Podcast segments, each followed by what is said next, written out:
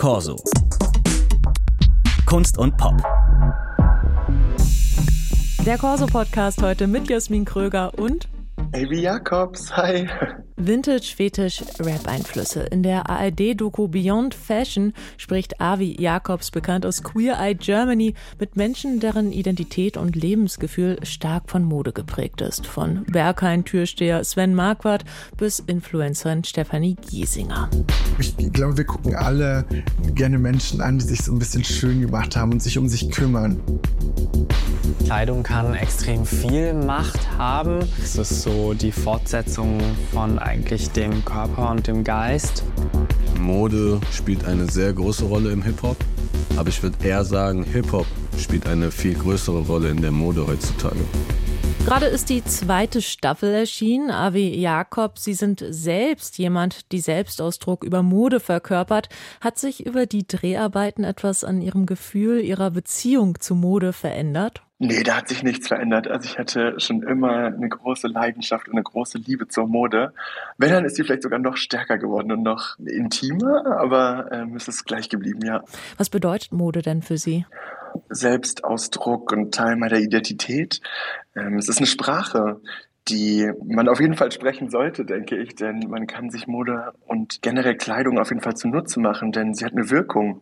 Warum das nicht beanspruchen, ne? Jetzt gilt Deutschland ja nicht unbedingt als das modischste Land. Das Außenbild, das verläuft da irgendwo so zwischen Funktionskleidung und Tracht. Kann man sich Mode entziehen? oh Gott, ich muss nach Funktionskleidung und Tracht.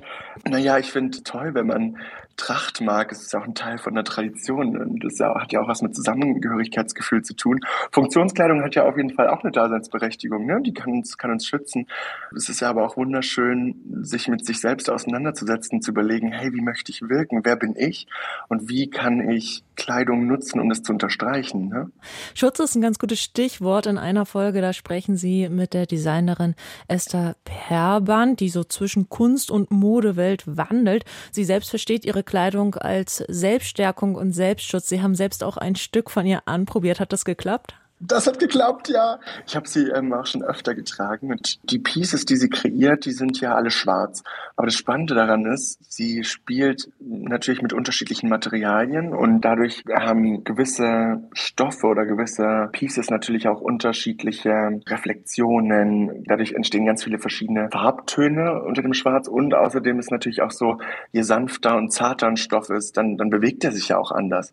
Und wenn man jetzt zum Beispiel Kleidungsstücke wählt, die an sich fester sind, dann helfen die einem auch bei der Haltung.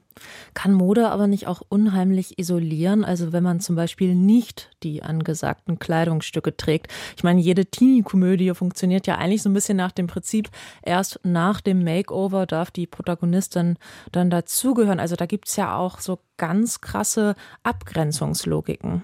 Total. Ich sage immer ganz bewusst, es ist ein Riesenunterschied zwischen Mode und Kleidung. Mode orientiert sich ja auch an dem Zeitgeist. Das heißt, wenn du dich nicht modisch kleidest, dann bist du nicht im Trend und dann bist du natürlich für einige Leute schon raus, denn die haben das Bedürfnis, das zu bewerten. Und ich zum Beispiel genieße es total, meinem Stil treu zu bleiben und mich auch nicht modisch zu kleiden, um auch bewusst solche Leute auszusortieren, die so eine Denkweise haben, weil ich die dann zum Beispiel nicht in meinem Leben brauche. Und ähm, da muss man sich einfach nur entscheiden, hey, wo will man hin? Möchte man nur der Mode hinterherrennen? Ist man dann noch man selbst oder will man einfach nur für eine gewisse Zielgruppe cool sein? Oder ist es nicht viel schöner, den eigenen Stil zu finden und wirklich das zu tragen, worin man sich am wohlsten fühlt. Ne? Auch in Sachen Performance und Geschlecht spielt Mode eine große Rolle. Mir ist in der ersten Staffel ein Moment hängen geblieben. Da haben sie Mark Bryan getroffen, der behauptet, schwule Männer hätten es ihm als hetero schwerer gemacht, Röcke und Stöckelschuhe zu tragen. Was sind das für Schubladen, die so viel Hass und Abgrenzung produzieren?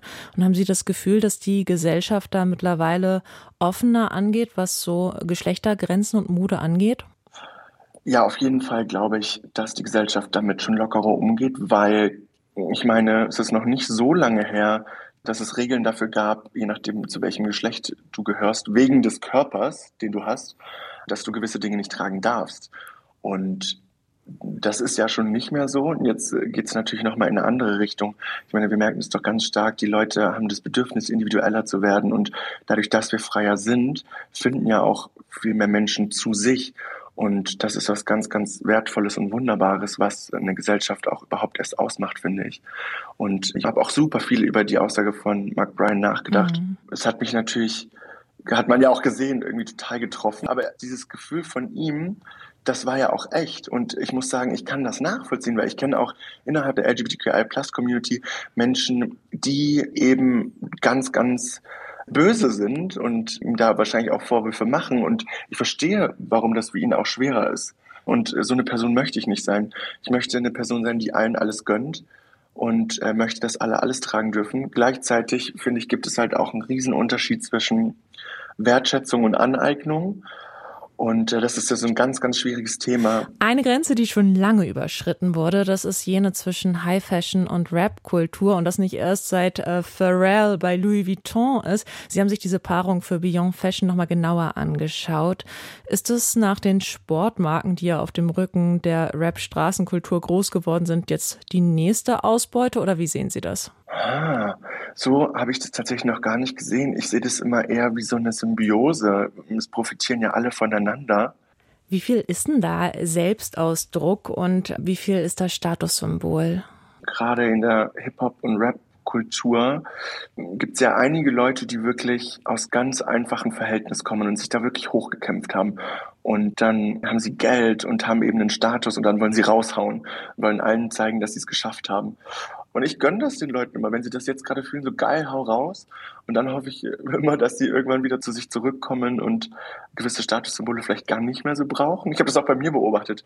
Komme so aus dem Magdeburger Plattenbau, ganz wenig Geld gehabt und als diese Form von Erfolg kam, die ich jetzt irgendwie seit paar Jahren habe, habe ich auch ausgehauen. Und dann bin ich jetzt auch eher an so einem Punkt, wo ich denke, so warte mal, was unterstützt du da eigentlich? Was zeigst du anderen? Weil man ist dann ja auch ein Vorbild und habe dann auch ordentlich zurückgerudert. Also ich wertschätze Design wahnsinnig dolle und arbeite jetzt aber zum Beispiel mit jungen DesignerInnen zusammen, wo ich denke, die will ich supporten und nicht die ganz großen Häuser, die viele Dinge meiner Meinung nach irgendwie falsch machen, wo viele RapperInnen, gerade so die neueren, eben auch drauf kommen. Das ändert sich alles ganz doll gerade, ja. Also aber gerade wenn ja Mode und Rap zusammenkommen, dann sind das im Grunde genommen zwei sehr einflussreiche Faktoren auf dem kapitalistischen Markt. Kann man sich dem irgendwie entziehen? Ich glaube, das Wichtigste ist, dass man sich das bewusst macht, sowohl KünstlerInnen als aber auch KonsumentInnen, denn Geld ist eine Energieform. Das heißt, mit jedem Kauf unterstützt du deine Mission und eine Marke. Deswegen, your power goes where your money goes. Evi Jacobs wirft in der ARD-Doku Beyond Fashion einen Blick auf Mode als Kulturform. Die neue Staffel ist in der ARD-Mediathek streambar. Danke fürs Gespräch. Danke auch, schön war's. Corso. Kunst und Pop.